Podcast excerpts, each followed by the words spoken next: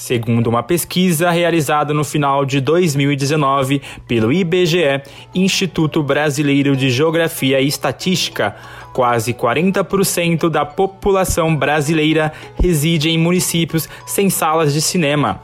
Fernando Cachaça, fundador do Cine Público All-In, um dos cinemas de rua mais antigos do Brasil, comenta a importância de se ter incentivos municipais na criação de salas e formação de público.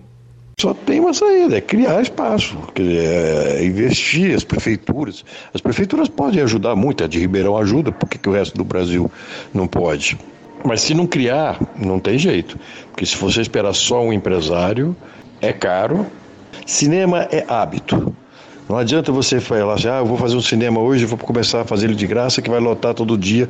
Não vai. As pessoas precisam tomar hábito de ir ao cinema. Entendeu? Ela tem que voltar a ter esse hábito. Então você tem que trabalhar a escola. O primeiro passo é a escola, vai ao cinema. É começar a trazer o público de volta. Porque é difícil. Quem fica 10 anos sem ver cinema não vai mais. Acostuma com outra linguagem, computador, televisão e uma série de outras coisas que tem. Então tem que fazer um trabalho de formação de público, trabalhar com criança. E as prefeituras e, e, torcer para que volte a ter uma democracia no Brasil com um Ministério de Cultura né, que possa fazer um trabalho voltado para isso. Outro fator que dificulta o acesso ao cinema é a alta dos ingressos, segundo uma pesquisa realizada no mundo todo pelo site americano Business Insider. O valor do ingresso no Brasil varia entre 28 a quase 32 reais, um dos ingressos mais caros do mundo. Para Fernando Cachaça, cinema é uma atividade de alto custo, mas que além de ser cultura e diversão, também é educação. O cinema era a diversão mais barata que tinha. O cinema era uma diversão, você tem uma ideia, o centro da cidade de Menor tinha várias, sete, oito salas de cinema, tudo com mais de mil lugares. E era 70 centavos de dólar, quer dizer, era baratíssimo o cinema. E hoje o cinema foi para o shopping, quer dizer que a pessoa precisa pegar um ônibus, dois, três ônibus para ir até o shopping.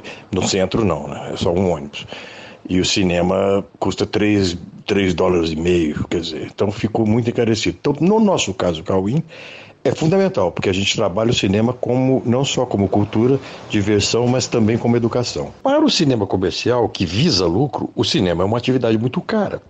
E ele ficava em salas que hoje você pode ver são todas bancos, supermercado, igreja, porque eram salas muito grandes. Então o banco dá muito mais lucro que cinema.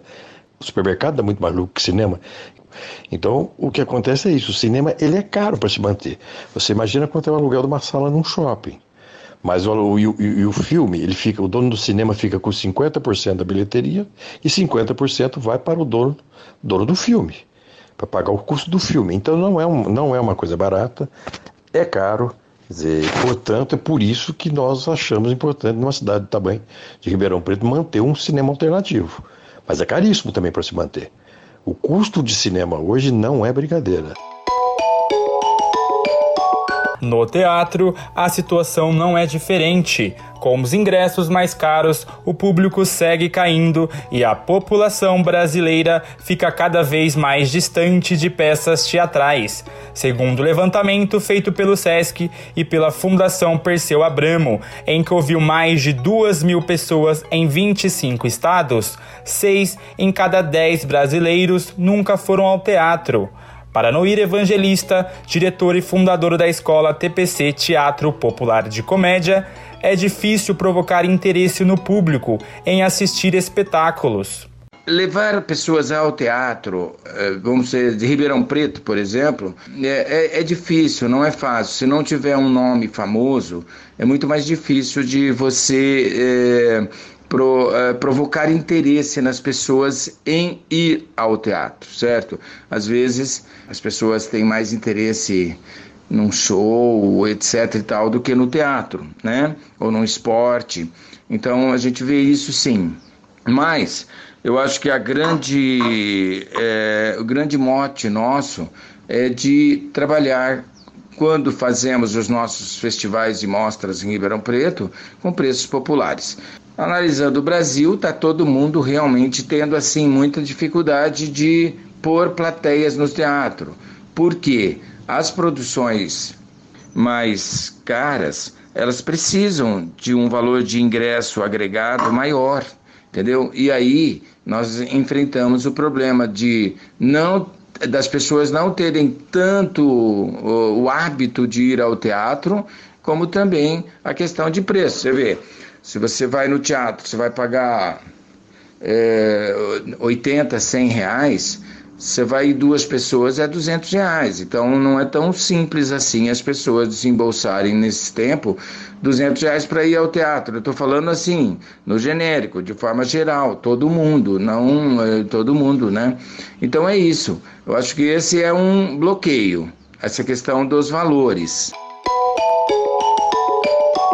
A falta de salas de teatro também dificulta o acesso a peças teatrais. Segundo uma pesquisa realizada em 2014 pelo IBGE, apenas 23,4% dos municípios brasileiros possuem teatros ou salas de espetáculos. Um reflexo disso pode ser a falta de público.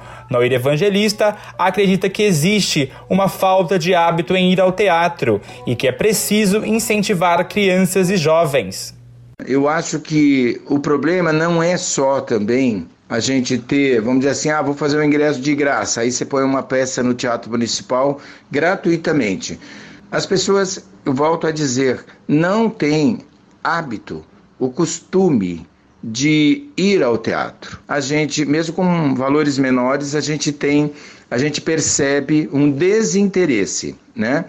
Nós estamos formando plateias nos últimos 20 anos em Ribeirão Preto que serão provavelmente aquelas, aqueles é, jovens que depois adultos ou crianças que depois adultos é, já foram ao teatro, já gostam do teatro. Talvez a gente tenha uma plateia maior.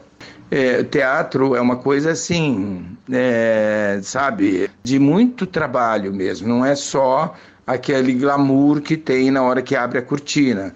Por trás, ou antes de abrir a cortina, é, você tem todo um trabalho de montagem de cenário, montagem de peça e todo esse trabalho de envolvimento e de busca de plateia, né?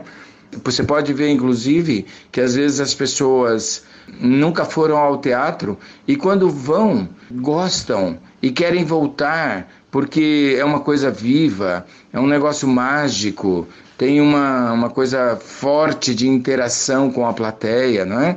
Então, é, e se encantam com o teatro.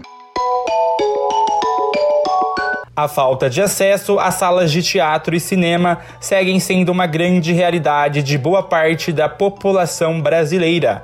Mas com programas culturais de incentivo e também a meia entrada, é possível observar um futuro promissor para a democratização desses espaços. Michael Borges para a Rádio Unaerp.